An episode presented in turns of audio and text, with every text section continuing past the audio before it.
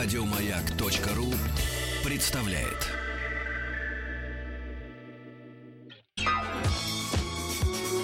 По заказу Гостелерадио. Семидесятники.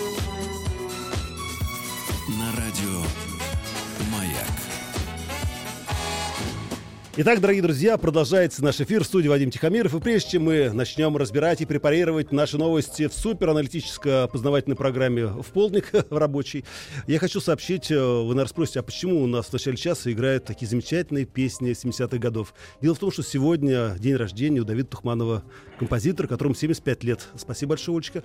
Вот, э, мы его поздравляем от себя лично, от наших слушателей. И считаем, что, как говорится, пусть пишет и продолжает писать э, свои гениальные творения. «Славиная роща», «Эти глаза напротив», «Мой адрес Советский Союз», конечно, «День Победы» и так далее, и так далее, и так далее. Ну что же, а мы начинаем нашу программу, начинаем рассматривать новости, которые приходят нам по телетайпным лентам ТАСС. И первая новость, э, вы знаете, конечно, которая уже набила оскомину, и уже, по идее, о чем говорить, как говорится, не о чем говорить. Дело в том, что опять граждане начали писать письма, по крайней мере, э, по крайней мере, начали писать письма э, своим руководителям района, они просят об одной очень маленькой вещи. Это жители района метро Войковская. Они говорят, слушайте, говорят, мы хотим, чтобы нашу станцию опять переименовали, чтобы наш район переименовали, потому что Войков это нехороший человек, который убил кого он только не убивал. И генерал Думбадзе убил, и сокровища Российской империи продавал, и так далее и тому подобное. Слушайте, но, господи, уже время прошло вроде, да, уже все успокоились, уже, как говорится, что надо переименовали, что не надо, не переименовали. И все-таки возникает вопрос, а надо ли переименовывать улицы тех советских времен, надо ли убирать эти проспекты Ленина и так далее и тому подобное. И мы решили связаться с историком, президентом фонда возвращения Юрием Константиновичем Бондаренко. Здравствуйте, Юрий Константинович. Добрый день. Юрий Константинович, первый вопрос. Скажите, пожалуйста, как во всем мире происходит э, улица образования, скажем так, название улиц? Ой. Да. Ну, вы знаете, во всем мире везде по-разному. В России до 17 года называли улицы по, э, по храмам, э, по занятию местного населения или по проживающим э, людям национальности. Ну, например, там Армянский переулок в Москве или Грузинская, Да. или Покровская. По домовладению. Так называли. После революции возникла такая традиция, что стали э, называть в честь людей. То есть мемориальные названия. До революции таких э, названий практически не было. Это были единичные названия. Вот. Связано это с тем, что э, пришедшие к власти большевики, они просто хотели как можно быстрее насадить свою идеологию. Ну, это понятно. Юрий Константинович, скажите, пожалуйста, Да. ну вот э, хорошо, в Москве действительно очень много переименовали и станции метро, и улиц, да, и площадей. Но насколько я знаю, вот я путешествую по России, да, в центральных городах все остались площади Ленина, улицы коммунизма и так далее и тому подобное. А скажите, это что, просто дорогое удовольствие, или пока просто боятся? Или просто нет политической воли для того, чтобы переименовать обратно улицы, которые носили прекрасные имена, там, да, Купеческая? Нет, только исключительно привычка и отсутствие политической воли. Я вам скажу больше. Э, В центре Москвы, в центре Петербурга возвращены названия, и то не все. Еще в Великом Новгороде, еще в 90-м году возвращены практически все исторические средневековые названия. Дальше по всей стране это только несколько улиц во Владимире, э, в Нижнем Новгороде, еще в нескольких городах. С огромным трудом идет. Понимаете, А почему? это- С чем это связано, Юрий Константинович? Ну, понимаете, уже, как вы прошло... знаете, Да. запустили миф, что это дорого, что это большие деньги. Это не стоит вообще ничего. То есть это вообще ничего не стоит. Даже пяти копеек. Э, поскольку, э, когда говоришь, что не надо вносить изменения ни в атласы, ни в карты, потому что в следующий выпуск будет внесено новое название. Говорят, а вот таблички. не надо и таблички менять, потому что так или иначе э, идет плановая замена, ну, каждые 5-10 лет Ну, в городе. И можно подгадать, просто выпустить с новым названием. Поэтому это только исключительно вот этот миф, который, ну, э, КПРФ распространяет, поскольку это выгодно. Вот представьте себе, во время предвыборной кампании каждая такая э, табличка, коммунистическая, социалистическая, это бесплатный баннер пропаганды за КПРФ. Ну, это да. Юрий Константинович, еще один вопрос. Скажите мне, а вообще вот во всем мире, например, да, вот в Германии после Великой Отечественной войны, они переименовывали улицы? Не, ну понятное дело, все связанные с нацистами исчезли. Это естественно. То есть это было как бы такое априори, это было беспрекословно? Ну, конечно, конечно. И Понимаете, еще... но угу. есть, есть э, вообще называть, вообще называть лучше всего именами, если уж называть, то именами тех, кто бесспорно э, признается всем народом, вне зависимости от политических пристрастий. Такими именами, как Пушкин, Циолковский, Лермонтов, теми, которые не делят народ. Но название э, просто прямых террористов, мародеров, таких как Войков, они просто недостойны. Это, это кощунственно, оскорбительно и никогда не приведет к социальному миру. Никогда. Юрий Константинович, вы знаете, я, конечно, мог с вами поспорить, но с другой стороны, мы Николая II причислили к лику святых, да, а человек, который приложил к руку, руку к убийству этого человека, да, мы называем дело, в честь него... Дело даже не в этом. Дело даже не в этом, что убили царя, святой, не святой, но человек, Войков, он участвовал э, в убийстве детей. Мало того, он гордился тем, что отрезал палец у императрицы, содрал перстень и хвастался им перед товарищами по партии. Это факты, которые он даже не скрывал. Юрий Понимаете, ну как да. это так? Юрий Константинович, спасибо вам большое, спасибо за вашу деятельность, успехов, силы, как говорится. У нас на связи был историк, президент фонда возвращения Юрий Константинович Бондаренко.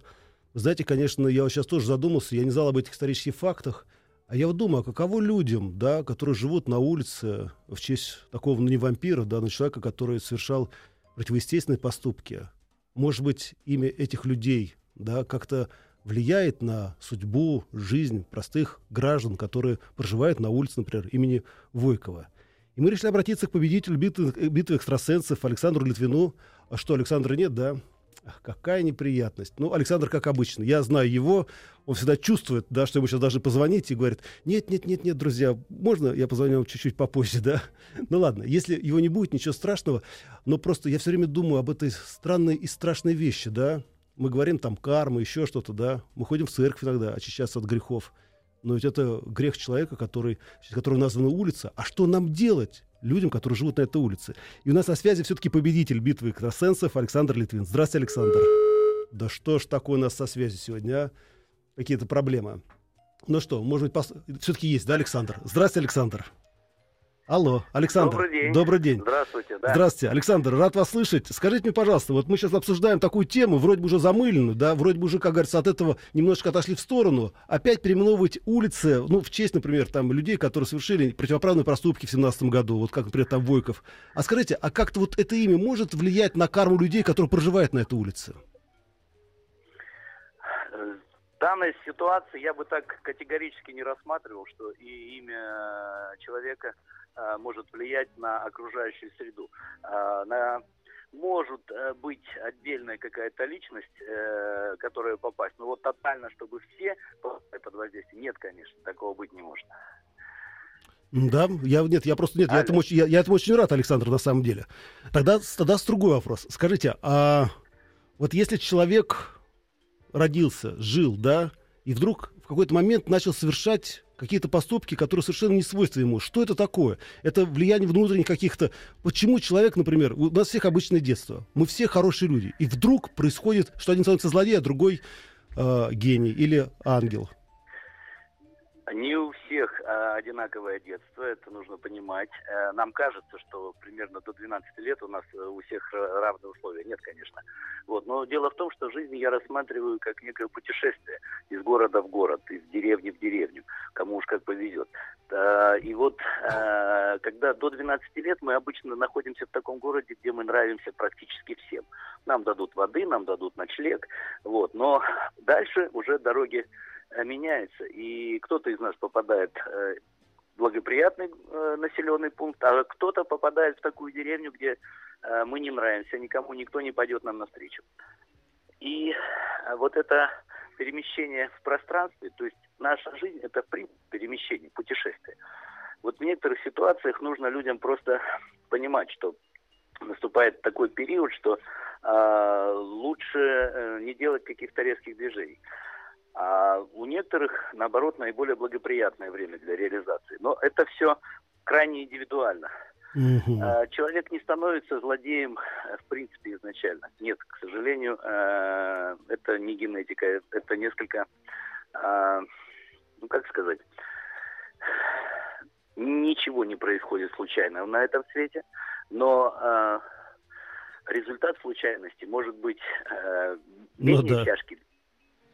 И все-таки, Александр, да. Или более тяжкий. И все-таки, Да. Александр, смотрите, вот если, например, Вот, в к паспорте... сожалению, со злодеями это более тяжкий результат. Ну да. И все-таки возвращаясь к названию улиц. Одно дело, когда у меня в паспорте написано «родился на улице там э, Суворовской», да? А другое дело, когда я родился на уровне Скотобойная. Ведь согласитесь, что это все равно как-то влияет на судьбу человека, или, по крайней мере, на отношение его к жизни.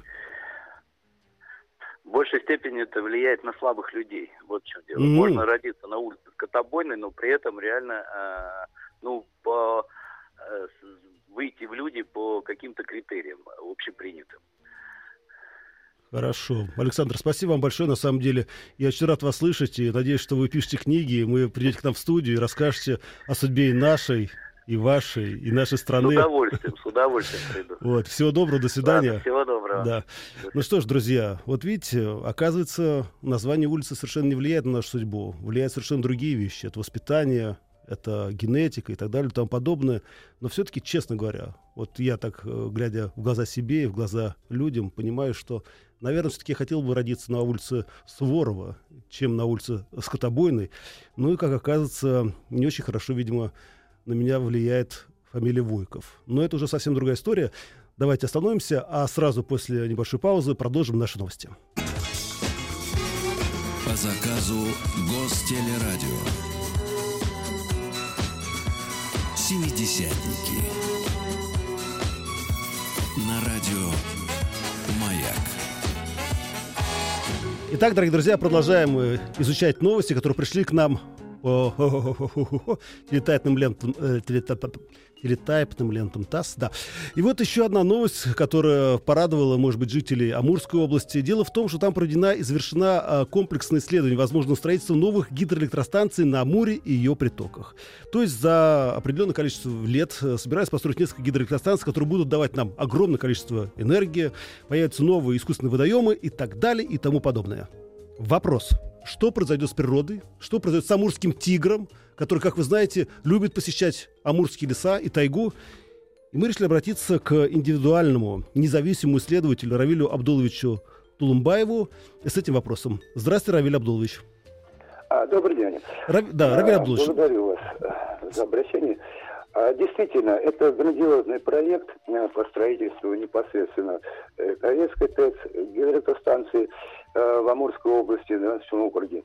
А, Естественно, такие, э, такого аналога еще в мире нету. Это грандиозный проект. Он несет какие-то себе определенные интересные перспективы, как в экономическом, социальном, э, политическом плане, да, по поддержанию добрососедских отношений. А, Но, конечно же, э, надо очень внимательно смотреть на то, что действительно, как это любая наша деятельность человека э, в природе повлияет непосредственно же на его жизнеобеспечение, на его экологическую безопасность среды обитания. Не только человека, но и, э, соответственно, всего биоразнообразия, это животный, растительный мир. Тем более, Амурский край, это действительно, он несет в себе уникальные особи э, и индивидуумы, которые, э, в общем-то, и многие включены и под охраной. а, включены И все-таки, Равиль. Абдулович, скажите, Да. что будет с амурским тигром? Представляете, вот он ходил, плескался в Амуре, вдруг раз, вместо Амура уже, например, озеро, море, океан практически. Вопрос действительно очень важный. И Это для, и для мирового научного сообщества, и для жителей не только э, края, ну, в общем-то, любого человека, который здравомыслящий, конечно, всей планеты. А, отрадно, отрадно, что глава региона, э, непосредственно э, Олег Казанин, в прошлом году он отметил, что любой проекты, все проекты начинаются с своей экспертизы. Очень, очень важно, чтобы результат экологической экспертизы проекта, в который включен в ТЭО, он был вынесен на дискуссионную площадку. Равиль Абдулович, вы знаете, извините, участие. перебиваю. Равиль Абдулович, вы Да. прекрасно знаете, как у нас все происходит. Все хорошо. Эксперты говорят, отлично, здесь будет море, это будет просто классно. А потом происходит экологическая катастрофа. Раз именно, я хотел бы краеугольным камнем, где стоит именно, чтобы была включена общественность, чтобы были не только государственная экспертиза была проведена, чтобы были независимые эксперты, чтобы были организованы дискуссионные площадки, где будут подняты острые вопросы, которые вы поднимаете. Они, конечно, не неприятны, но э, они на то и нужны, чтобы действительно дискуссии... Э, Рождалась истина, да? Точно так. И без общественного мнения, без дискуссий, без привлечения э, специалистов э, непосредственно Я понял. невозможно. Да. Равиль Абдулович, и все-таки, да. Я понял. И все-таки, Равиль Абдулович, вы понимаете, в чем дело? Мы-то можем говорить, ну, амурский тигр, он, он молчит, он только рычит. Что с ним будет? Ведь мы же не можем сказать ему, давай, старичок, давай вот поживи-ка теперь вот, вот здесь вот твоя территория, это теперь будет немножко сбоку. Согласен, и, и друг... в какой мере. Согласен. И для этого, для этого я уверен, что общественность, вот в вашем лице, вы очень важно делаете доброе дело, э, чтобы понимать Спасибо. это.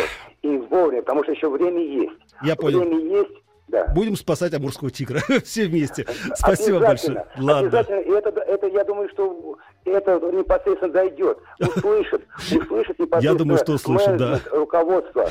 И самая главная компания, которая будет строить эти гидроэлектростанции. Друзья, у нас на связи был Равиль Абдулович Тулумбаев, индивидуальный независимый исследователь. Ну что же, мы сейчас прервемся, а сразу после новостей продолжим. По заказу Гостелерадио. Семидесятники. На радио «Маяк». Дорогие друзья, продолжается наши новости в студии Вадим Тихомиров. А, и меня радует, что началась обратная связь. Вы слушаете новости и пишите свое мнение. Продолжайте писать дальше. СМС-портал 5533. Все сообщения сейчас слово «Маяк». И форум радиомаяк.ру. WhatsApp плюс 7967 103 5533. Что вы пишете? Ну вот по поводу амурских тигров. Да. А где же будет интересно этот травиль, когда тигров действительно не станет? Это тоже интересный вопрос. И, конечно, огромное количество сообщений по поводу переименования улиц. Я даже не думал, что это такая сложная и, самое главное, обидная история. Менять паспорта и так далее и тому подобное. Да. А как вы думаете, менять прописку, адреса фирмы. Это ведь стоит денег и времени. А людям как быть? Паспорта, документы на квартиру. Ну и по поводу Войкова. А я, говорит, никогда не знал, кто такой Войков. И еще, э, знаете, а в Смоленске на улице Войкова психиатрическая лечебница. Но видите, там уже никому паспорта менять не надо. Но мы возвращаемся к нашей теме. А говорили мы о том, что в Амурской области скоро построят огромный каскад гидроэлектростанций, которые будут снабжать электричеством не только, видимо, нас, но и Китайскую Народную Республику. Будут огромное количество озер, рек, и так далее и тому подобное. Вопрос стоит, что будет с живностью, что будет с экологией. И самое главное, а что нет других путей для того, чтобы все-таки подавать электричество в каждый дом. Как говорил Райкин, давайте возьмем балерину, привяжем к ней динамо-машины, пусть она, как говорится, заставляет лампочку светиться. И мы решили связаться с Василием Андреевичем Катурановым. Это заместитель начальника отдела инновационного развития Университета путей сообщения, обладатель гранта Фонда содействия развитию малых форм предприятий в научно-технической сфере, кандидат технических наук. Здравствуйте, Василий Андреевич. Добрый день. Василий Андреевич, вы знаете, путешествуя по Европе, я то тут, то там вижу огромное количество этих бетонных стел, да, с пропеллерами наверху, которые доставляют электроэнергию а, сельским хозяйствам, и также дома, например, с фотоэлементами. А скажите, есть альтернативные способы добычи электроэнергии, кроме как гидроэлектростанция? Знаете, что самое смешное, Китай является сейчас лидером в мире по созданию именно альтернативных электростанций. И вы говорите, что мы собираемся снабжать их с помощью теплоэнергостанций. То есть... Да, безусловно. Угу. Безусловно, развиваются, конечно, развиваются. И солнечная энергия сейчас достигла уже практически 50% коэффициентов полезного действия. Вот от этих фотоэлементов, да? Да. Василий Андреевич, а что тогда? Почему мы не развиваем именно эту отрасль? А вот давайте построим гидроэлектростанцию, плотину, ТЭЦ опять-таки построим, да, тепловую электростанцию. Это что, экономичнее, выгоднее? Или, как говорится, на это можно заработать больше денег?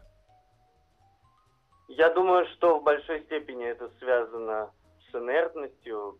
В нашей стране мы привыкли использовать невозобновимые ресурсы.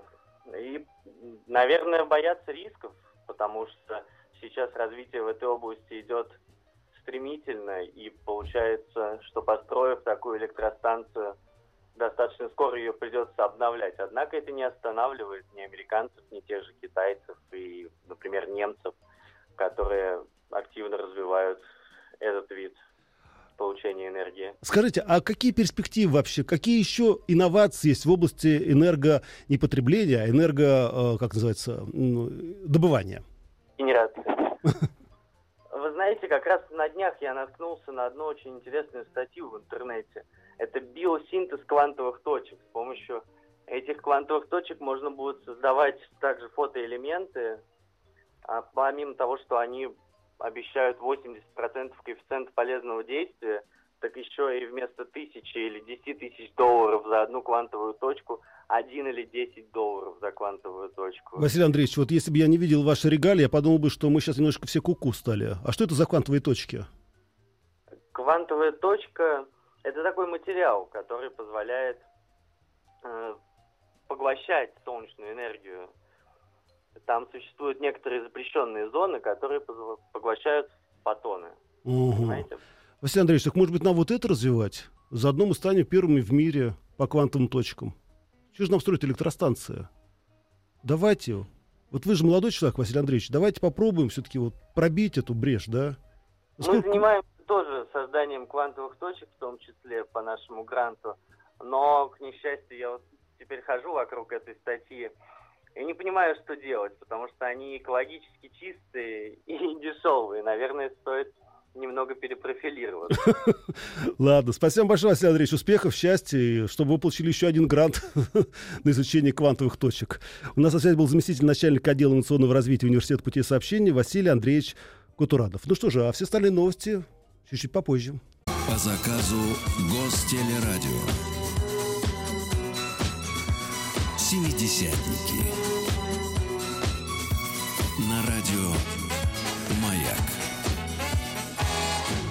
Ну, друзья, и напоследок э, последняя новость. Вы, наверное, уже о ней слышали. Э, дело в том, что социология, великая наука, между прочим, недалекого будущего, будет собирать информацию без участия объектов исследования. Например, с помощью прослушки через смартфон. Об этом вот э, рассказал глава ВЦИОМа Валерий Федоров. Ну, может быть, он просто высел перед молодежью и решил, как говорится, похвастаться. Кто его знает? Но, с другой стороны, я все время смотрю на этот гаджет от слова гад. И думаю, интересно, а на самом деле что это? Наш друг или наш враг? Я понимаю, что есть социальные сети, с помощью которых можешь совершенно спокойно узнать, чем ты дышишь, как ты дышишь и так далее и тому подобное. Но все-таки, вот что это? Да, этот мобильный телефон, который находится у каждого в кармане брюк, там, да, и так далее и тому подобное.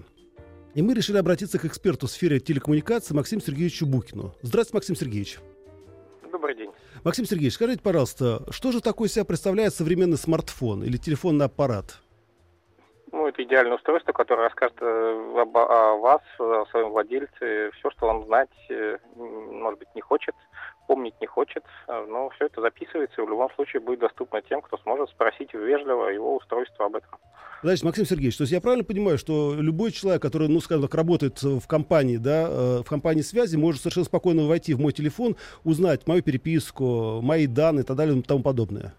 Нет, Э, обычный пользователь, обычный сотрудник оператора сотовой связи сделать ничего не может. Э, должным образом подготовленный специалист по информационной безопасности, конечно, сможет. Должным образом подготовленный офицер правоохранительных органов, безусловно, это сделает и уже делается это в обязательном порядке. То есть государственные органы, конечно, смогут. Э, коммерческие компании, да, тоже, э, если они владеют тем или иным сервисом. Ну, например, если у вас стоит WhatsApp, то... Да, вот, кстати, а, WhatsApp, сама, да. сама компания, компания, конечно, о вас все знает. Э, Facebook аналогично, Twitter тоже.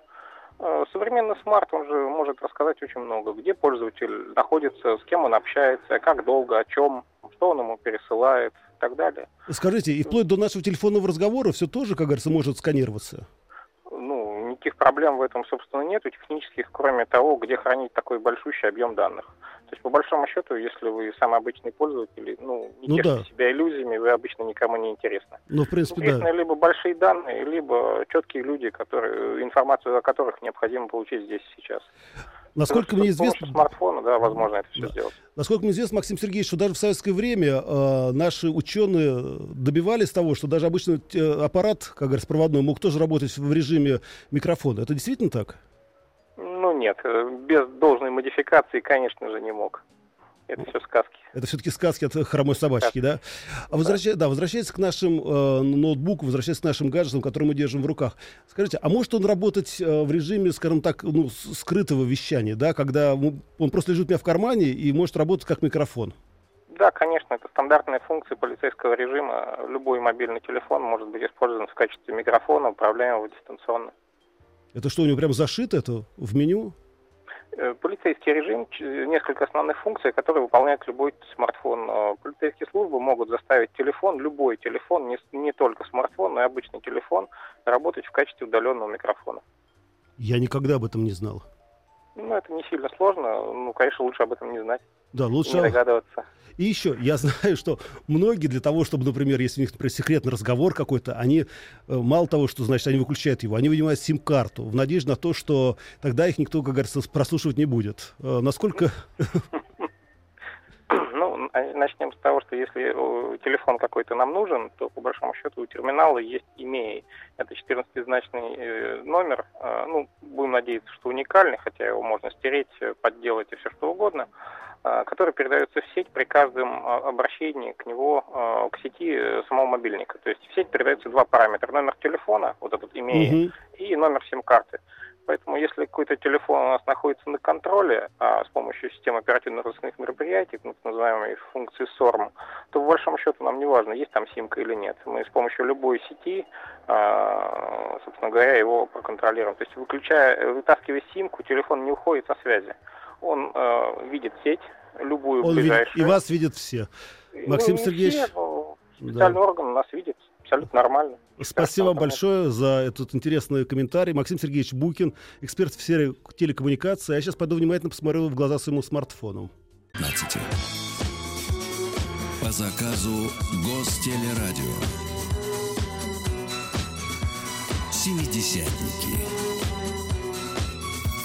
На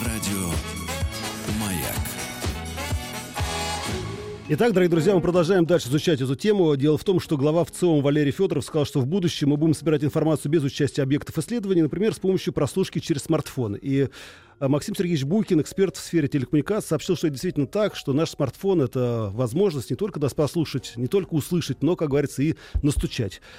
А мы решили немножко пофантазировать и подумали, а что, если с помощью смартфона вообще в ближайшем времени исчезнет такое понятие, как преступность? И обратились к писательнице, ну, не могу назвать ее детективист, да, просто писатель, э, российский писатель Татьяна Устинова, который пишет детективные романы. Здравствуйте, Татьяна. Здравствуйте, Вадим. Рада Татьяна, я тоже рад слышать. Татьяна, я так понимаю, что у вас ведь тоже есть смартфон?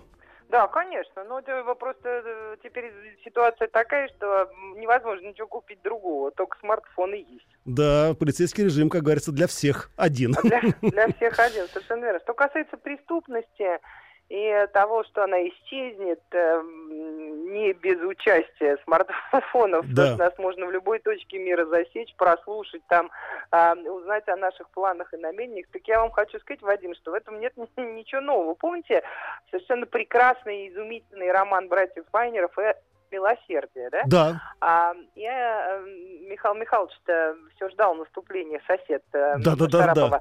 Наступа, ждал наступления эры милосердия вот-вот, да, она угу. должна была вот-вот наступить, и преступность при помощи Глеба Жиглова и его команды а, должна была вот-вот исчезнуть. А, э, затем прошло, наверное, лет двадцать, и вышел еще один роман, как вот я сейчас помню, не, по, не помню только, кто его автор, по-моему, Николай Леонов, где а, сыщик Лева своей подруге да, да, точно, да, был рассказывал, да, да, да, да, да, рассказывал, что через 20 лет уж точно никакой преступности не будет. А, и вы знаете, сейчас предполагать, э, что через 20 лет уж точно никакой преступности не будет после всех этих людей, да? да. Ну, по меньшей мере, не скромно. Мне, мне кажется, что покуда общество, цивилизация устроена так, как она устроена, а в ней будут сыщики и воры. От этого не деться никуда. Как бы это ни было нам грустно. А будут есть... при этом смартфоны, не будут, не будет при этом смартфонов, это не имеет никакого значения. То есть вы без работы не останетесь, Татьяна? Мне кажется, да. Мне кажется, никто не останется без работы. Не тот, кто а, ворует, а, не тот, кто гонится за своровавшим, понимаете? А уж тот, кто это описывает, он точно без работы не останется. Татьяна, а вот с этической точки зрения, да, я, например, честно говоря, хочу, чтобы преступности было как можно меньше в нашей стране. И я, по большому счету, готов к тому, чтобы мой смартфон был открыт для всех. А как вы думаете, хорошо это или плохо? А, вот а, я согласна с вами абсолютно, что для людей законопослушных в последней стадии, каковы да, мы каким с вами являемся, являемся, да. А в этом нет ничего сверхъестественного и а, для меня, например, оскорбительного, да, мне тоже абсолютно все равно, доступна информация с него или нет. Я не пишу, не говорю, там, я не знаю, не рисую и не фиксирую ничего такого, а, чего я не могла бы там рассказать общественности или там заинтересованным лицам, да? Да. Абсолютно ничего-то. И вряд ли кого-то интересуют мои переговоры с мамой о ее кисе, Ну а, да. или мои переговоры с сыном о горячем обиде, да, то есть, ну, это совсем никого не интересует и интересовать не может. А с другой стороны, я вполне понимаю, что есть э, люди, они, может быть, тоже вполне законопослушные, да, но которым есть что скрывать. Люди, которые там изменяют женам, живут на Мгм. три семьи, а, а, уезжают э, на машине э, с любимой в Крым, а супруги говорят, что сейчас он на самом деле в командировке в Питере. На саммите, Эм, да. и, э, э, вот таких ситуаций я знаю миллион, да, и, и именно благодаря там, ну это уже не смартфоны, Ну да, а вот да, эти да, да, такие да. системы наблюдения, да, потом бац, и э, супругиной мамаши приходит штраф м, с дороги Москва-Тамбов, а вовсе не из Питера. И начинаются тут какие-то разборки, скандалы, непонимание и ам, поканчивание жизни самоубийством. Это, конечно, все недопустимо и невозможно, и такие тайны лучше как-то а, хранить и оберегать. Да. понимаете? Я согласен с вами. Татьяна, рад был слышать. Надеюсь, что скоро увидимся. Вот. Да, И- спасибо, Вадим. Да, спасибо. и дай бог, чтобы новые романы вы писали все больше и больше. А то не с чем летать, как говорится, по заграницам. Друзья, у нас на связи была писательница Татьяна Устинова. Ну что же, читайте нас, слушайте, смотрите. Завтра встретимся вновь. И не спать. По заказу. Еще больше подкастов на радиомаяк.ру.